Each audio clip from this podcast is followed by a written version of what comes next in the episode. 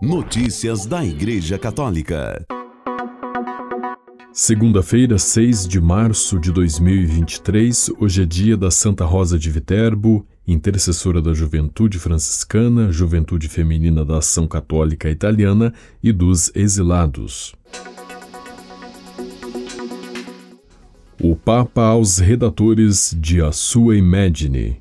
Continuem a dar a voz aos que sofrem. Reportagem de Manuel Tavares, do Vatican News. O Santo Padre recebeu na manhã deste sábado 4 de março, no Vaticano, os membros da transmissão televisiva italiana A Sua Imagine, A Sua Imagem, apresentada por Lorena Bianchetti, composta por autores, editores, técnicos e colaboradores no programa. Em sua saudação aos presentes, o Papa disse que muitas vezes também assiste a este programa, pelo menos em parte, que nasceu graças à colaboração da Conferência Episcopal Italiana com a RAI, Rádio e Televisão Italiana. Infelizmente, o horário dominical deste programa coincide com a oração do Ângelus na Praça São Pedro. Por isso, antes de se dirigir à janela da residência apostólica, Francisco acompanha a transmissão por alguns minutos e algumas vezes até cita na sua locução certos aspectos que mais lhe impressionam. A seguir, o Papa passou a parabenizar quem há 26 anos escolheu o nome para esta transmissão televisiva, a sua imagem. Ao explicar estas palavras bíblicas do Gênesis, que Deus diz no ápice da criação, Francisco disse: Façamos o homem à nossa imagem e semelhança, somos criados à imagem de Deus. Mas não devemos nos acostumar com esta expressão, pois ela não deve deixar de nos surpreender.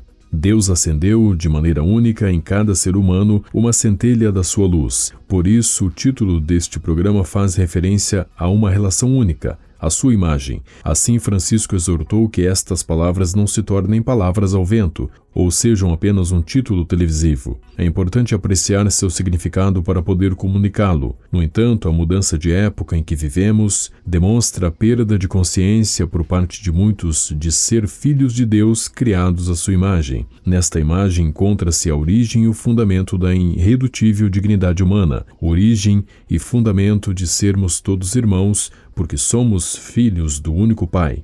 Coerente com esta visão, o Papa destacou os diversos aspectos e temas abordados por este programa. Apresenta rostos e histórias de homens e mulheres do nosso tempo, dá voz aos mais fracos e aos que sofrem, fala de quem vive o Evangelho nas periferias da Itália e do mundo, trata de situações e lugares que muitas vezes fogem da opinião pública. E o Papa continuou: através de seus convidados e vídeos, Todos os domingos vocês apresentam, com delicadeza e sem exageros, as muitas experiências de serviço e vida. Vocês lembram que há jovens capazes de se comprometer e se doar pelos outros. Mostram os dramas da humanidade por meio de histórias que permitem manter viva a esperança e a beleza do Evangelho vivido na prática.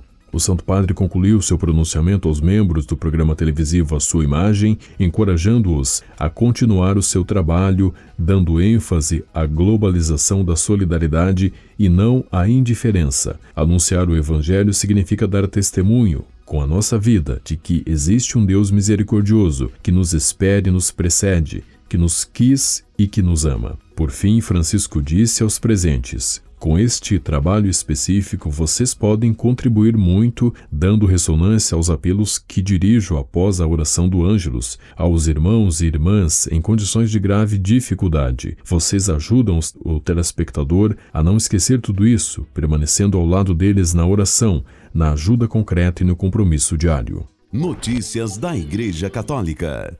A Fundação Pontifícia Ajuda a Igreja que Sofre está preocupada com a situação da Igreja Católica na Nicarágua e por Dom Rolando Álvares, bispo condenado a 26 anos e 4 meses de prisão pelo governo de Daniel Ortega. Unida ao Papa Francisco, que expressou sua tristeza e preocupação no dia 12 de fevereiro, após a oração do Ângelus, a Fundação Pontifícia Ajuda a Igreja que Sofre pede a todos os seus amigos e benfeitores que rezem por Dom Rolando Álvares, bispo de Matagalpa e administrador apostólico da Diocese de Estelí, e por todos os que sofrem na Nicarágua, diz um comunicado da Fundação.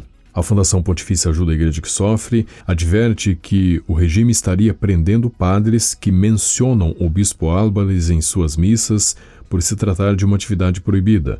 Pelo menos dois padres foram presos em Madres e Nueva Segovia por mencionar ou rezar pelo bispo durante suas celebrações dominicais, diz o comunicado.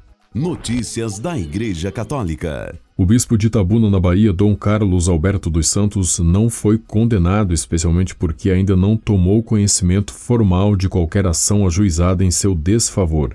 Sendo assim, também não se sustenta a informação que foi condenado a restituir os, aos cofres públicos a quantia de R$ 778.127,59, diz nota do bispo enviada na sexta-feira, 3 de março, à agência ICI. O comunicado ressalta que o bispo ainda não foi citado para contestar a ação. Como noticiou a agência ICI, o bispo foi acusado pelo Ministério Público de receber salário de professor da educação básica na rede estadual de ensino em Sergipe sem trabalhar desde 2005, quando foi nomeado bispo de Teixeira de Freitas, em Caravelas, na Bahia. Com a denúncia, a Justiça de Sergipe determinou o bloqueio dos bens de Dom Alberto em um valor total de R$ 778.127,59. Notícias da Igreja Católica. A Associação Provida Allianz Vita repudiou a aprovação da eutanásia e do suicídio assistido, inclusive para menores, na França, por uma convenção de 184 cidadãos em 19 de fevereiro. A convenção foi convocada pelo presidente francês Emmanuel Macron para debater o fim da vida após o Comitê Consultivo Nacional de Ética do governo ter emitido um parecer em 13 de setembro de 2022 a favor da legalização do, do suicídio assistido. Atualmente, a lei francesa de 2016 sobre o fim da vida não permite nem a eutanásia nem o suicídio assistido, mas permite a sedação até a morte dos doentes terminais. Durante três meses, a convenção debateu a questão. O marco de apoio ao fim de vida se adapta às diferentes situações encontradas ou devem ser feitas alterações? No final do debate, 84% dos membros do Conselho concordaram que o atual marco jurídico não responde às diferentes situações encontradas. Destas, 66% consideraram que a assistência para morrer sob a forma de eutanásia deveria ser acessível e 72% aprovaram o suicídio assistido. Claire Torrey, presidente da Comissão de Governo da Convenção dos Cidadãos, diz que o grupo voltaria a se reunir em março para uma fase de harmonização, onde seriam formuladas propostas mais detalhadas e que seriam incluídas no documento final que será apresentado ao governo no dia 19 de março e deverá servir de base para o desenvolvimento de uma nova lei de final de vida. Em janeiro de 2021, um projeto de lei proposto pelo Partido Socialista para expandir o acesso à eutanásia foi rejeitado pelo parlamento francês devido ao número de emendas propostas pela oposição. Esta consulta aos cidadãos foi vista como uma forma de legitimar a apresentação de um novo projeto de lei, desta vez pelo partido presidencial maioritário, conhecido como o Renascimento ORE. As posições adotadas pela Convenção de Cidadãos confirmaram as suspeitas daqueles que, após o primeiro parecer da Comissão Consultiva Nacional de Ética do governo, temiam que a França seguisse os passos da vizinha Bélgica, cuja abordagem permissiva do final da vida já levou a numerosos casos de abuso. Nos últimos anos, a Bélgica também aprovou a eutanásia para vários menores, sendo o mais novo um menor de 9 anos. O presidente francês Emmanuel Macron, que fez da mudança da lei do final da vida uma de suas promessas de campanha, declarou seu apreço pelo modelo belga em abril de 2022.